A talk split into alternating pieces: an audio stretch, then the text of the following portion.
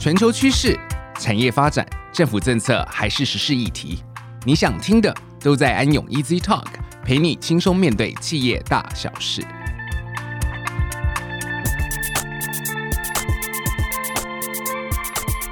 各位听众，大家好，欢迎来到安永 Easy Talk，我是安永联合会计师事务所审计服务部职业会计师谢胜安，请大家叫我 Charlie 即可。今天，呃，我会和我的同事洪斌一起跟大家分享什么是会计自优生也被难倒的准则。那我们来欢迎洪斌。大家好，我是洪斌。呃，我先问一下洪斌，就你而言，过去不管是在念书还是工作上，觉得最困难的会计议题是什么呢？呃，我个人认为是在工作上遇到的企业合并和所得税计算。因为牵涉到了一些跨国合并和集团间的交易的合并冲销，算是比较复杂的议题。哦，确实是企业合并呢和所得税的计算会花比较多的时间，但对于财务报表的影响呢，可能只涉及几个会计项目。而我们今天的主题 IFRS 17保险合约，对于保险业来说又是更大的挑战了。受影响的会计项目包括资产、负债啦、损益等等。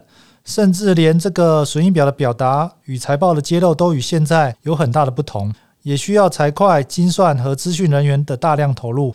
究竟为什么听过的人一提到 IFRS 17就会说这个很困难、很恐怖呢？没有听过的人也没有关系，今天就让我与洪斌与大家一起聊聊传说中会计资优生也被难倒的准则 IFRS 17保险合约。嗯，最近几年大家都可以看到。新闻或报章杂志提到，各国保险业都积极准备迎接关于保险合约会计处理的新公报。像是在二零一九年五月二十一日的《经济日报》还称呼它为“魔王级 IFRS 十七号公报”。为什么面对 IFRS 十七，保险业会如临大敌呢？它又会带来什么影响呢？今天我们就从以下几个角度来跟大家说明。首先啊，想请问洪斌，IFRS 十七会影响的范围有哪些呢？呃，我先简单说明 IFRS 17的目的。IFRS 17就是为了处理那些保险合约，简单来说就是保单而诞生的会计公报。它有多重要？我们首先可以先从台湾保险业的规模来说明。不知道大家有没有听说过，台湾的保险渗透度多年来都位居全球第一，直到去年才被香港超越，位居第二。而所谓的保险渗透度，指的就是保险收入占 GDP 的比例。台湾在过去几年也都有将近百分之二十的比例。由此可知，保险业对于台湾的经济来讲有很大的影响。那么，保险公司如何认列以及衡量众多的保险合约及保险收入，就显得非常重要了。嗯，没错，在台湾呢，大家身上或多或少都有一些保单。当大家购买了一张保单，保险公司除了认列收入之外，更重要的是要衡量并认列相对应的负债，代表保险公司对保护的责任，也可以说是保护的权益。大家如果有机会看过台湾几家主要保险公司的财务报表，就会发现保险负债这个会计项目所占的比例相当的高。那这个负债要怎么衡量出来的呢？其实就是借由精算人员的一些模型以及各种假设所估计出来的。台湾销售过去的一些传统型高利率保单，会用发行保单时的利率来评估提列多少的负债。呃，也就是所谓的准备金，在 IFRS 17之下呢，必须依照现在的利率来评估，重新计算负债的缺口，并提足准备金或者是增资。然而，目前市场属于低利率的状态，若未来用市场一致性的基础来衡量这类的保单，可能会面临责任准备金提列不足的议题。像我们小时候的保单利率呢，可能都有六趴到八趴，但现在利率只剩下一趴左右。若是将保险负债估计改以现在比较低的利率来折现，将会导致负债变大许多，这也是保险业如临大敌的原因之一了。除了 Charlie 刚提到的负债衡量外，收入认列方面也有很大的影响呢。在现行 IFRS Four 准则下，保险公司收到一百元的趸缴保费，就能在当年度马上认列一百元的保费收入。但未来在 IFRS 7下，收入要随着服务的提供逐期认列。当年度可以认列的保险收入可能就只有十元或五元，这是不是跟一般公司认列收入所采用的公报 IFRS 15客户合约之收入有点类似呢？哦，确实有点类似。待会我们也会分享这个改变的优点，但现在听起来，这个改变带来的最直接的影响，就是在当年度能够认列的收入变少了。除了审计工作执行需要调整之外，一般大众及投资人检视保险业财报的方式也要改变了。一些评估管理阶层或经理人经营绩效的 KPI 也需要重新考量。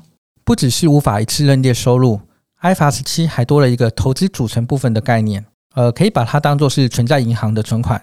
假设来说，我们交给保险公司的保费里有某一个金额是未来一定会退还给我们的，那这也不能算是保险公司的收入，对吧？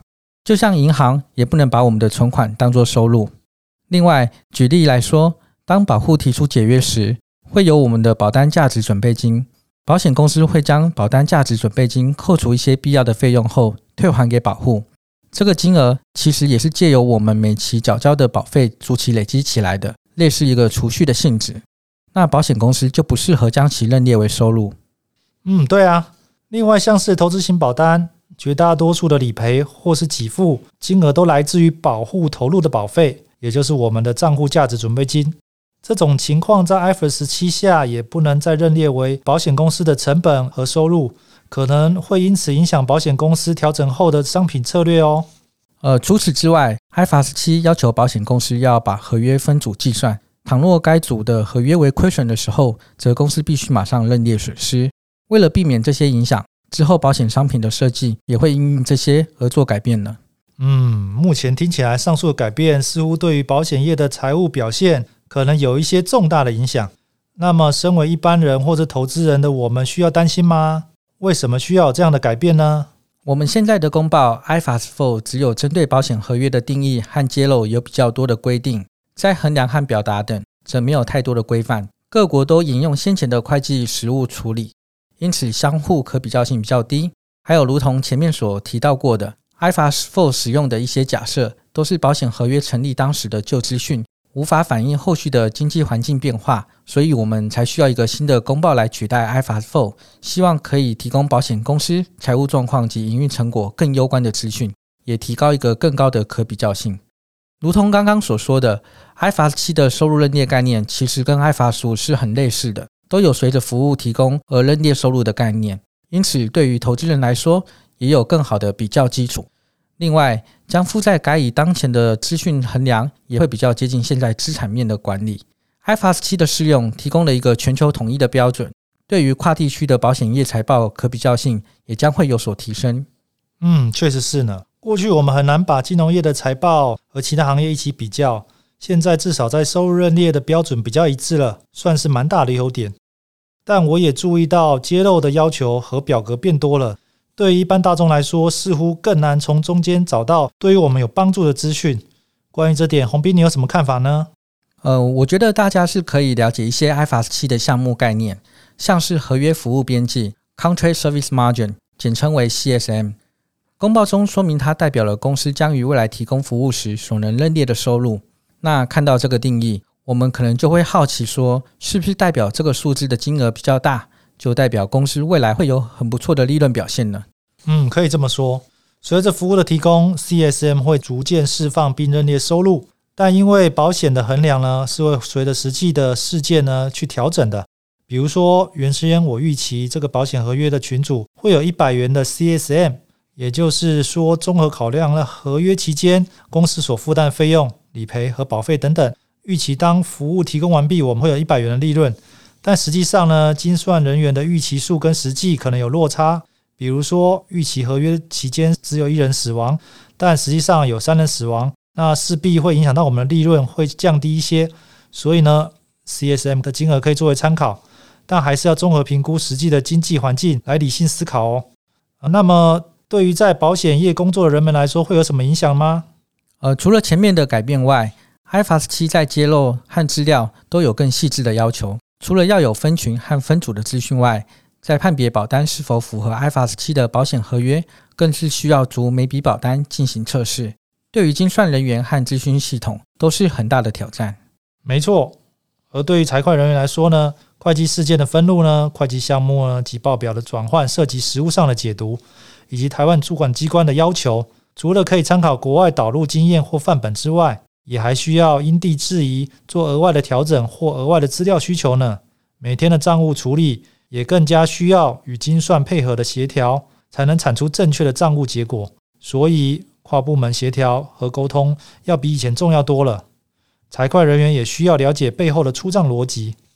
未来月底的结账流程会比现在更为紧凑，特别是在准则过渡前后，需要同时处理 IFRS 4及 IFRS 7两套账务。除了现行准备金处理外，还有新准则的保险合约负债衡量、收入认列金额的计算及费用分摊等作业，也需要在月底时才能进行处理。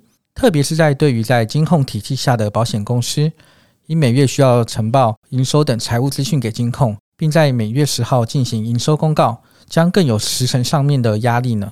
因此，未来需要更深入了解各部门的结账作业，并且调整，才能使结账作业能如期完成。嗯，也因为 IFRS 7下的损益表与 IFRS 4有很大的不同，对于收入认列的概念也有相当大的差异。虽然金额的计算都来自于精算部门，但财会人员也需要了解其中的机制以及计算是否合理，才有办法回应公司管理阶层或财报使用者的提问，以及有关管理报表的产出。如 Charlie 所说的，因为损益表的表达和过去有很大的不同。因此，未来评估经理人或管理阶层的经营绩效方式也要有所改变。比如说，过去可能会以保费收入当做其中一项指标，但在 IFRS 7下，损益表的保险收入已经不代表所收取的保费，因此更需要深入的分析收入变动的原因，而收取的保费和认列的保险收入之间的趋势关系，也需要更进一步的了解。另外，新公报下的财报揭露资讯，可以看到较现行公报有更多的资讯。例如，预期在本年度发生的理赔和实际发生的理赔金额，这些未来也可以作为一个分析的参考。是的，这也是一般大众或投资人可以参考的观点。而为了因应 IFRS 7的接轨，台湾的保险局呢也规划了上线前的接轨计划，从相关准则解读呢和实务见解，整体导入的设计规划、资料需求的盘点，一直到实际的系统建置和平行测试等等。希望保险公司能够顺利的接轨。目前各保险业已经完成大部分的设计阶段工作，并着手进行实际的系统建置工作了。虽然到真正上线二零二六年还有四年多的时间，但除了对系统有很大的更动外，到二零二六年上线前，也还需要经过一段时间的平行测试，和同时维护 IFRS 4和 IFRS 7两套账务。所以实际上可能需要在二零二三年就完成相关的接轨工作了。哇，那其实也很快就到了。但刚好因为其他国家依照准则原先的时程在二零二三上线，也让台湾的保险业能有一些参考的依据，不至于那么恐慌。谢谢今天洪斌的分享。从今天所聊到的，包括准则改变和一些财报的变化解读等等，我完全可以了解到为什么 IFRS 七是会连会计资优生也都被难倒了。对啊，毕竟这号公报除了会计处理的原则外，还涉及许多精算假设，也需要对保险实务上的商品设计有一些了解。在大学的时候，我们也很少针对金融业的会计处理的课程，因此在第一次接触到 IFRS 7时，都会觉得好像每个字分开的时候都看得懂，但合起来后就不知道在说什么。希望我们今天的分享可以让大家对这号公报有初步的认识，或是已经知道这号公报的能有更多的了解。以上就是今天我们的分享，谢谢大家收听安永 Easy Talk，我们下周四再见喽。